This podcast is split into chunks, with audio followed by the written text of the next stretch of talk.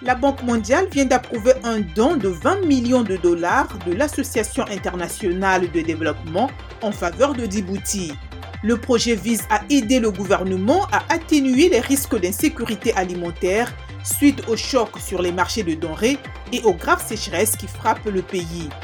Washington veut dégager 55 milliards de dollars d'ici trois ans pour les infrastructures, le changement climatique, les énergies renouvelables, le numérique et la santé en Afrique.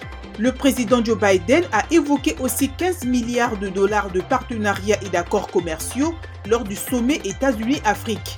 Ils comprennent un protocole d'accord de 500 millions de dollars entre les banques américaines et africaines d'import-export pour soutenir l'engagement de la diaspora et un nouveau plan Clean Tech Energy Network.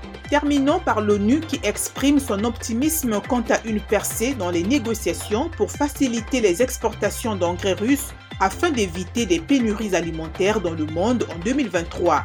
Rebecca Greenspan, la secrétaire générale de la conférence de l'ONU sur le commerce et le développement, a déclaré ce jeudi qu'elle va rencontrer le secteur privé pour voir comment contourner les sanctions qui compliquent les exportations d'engrais russes.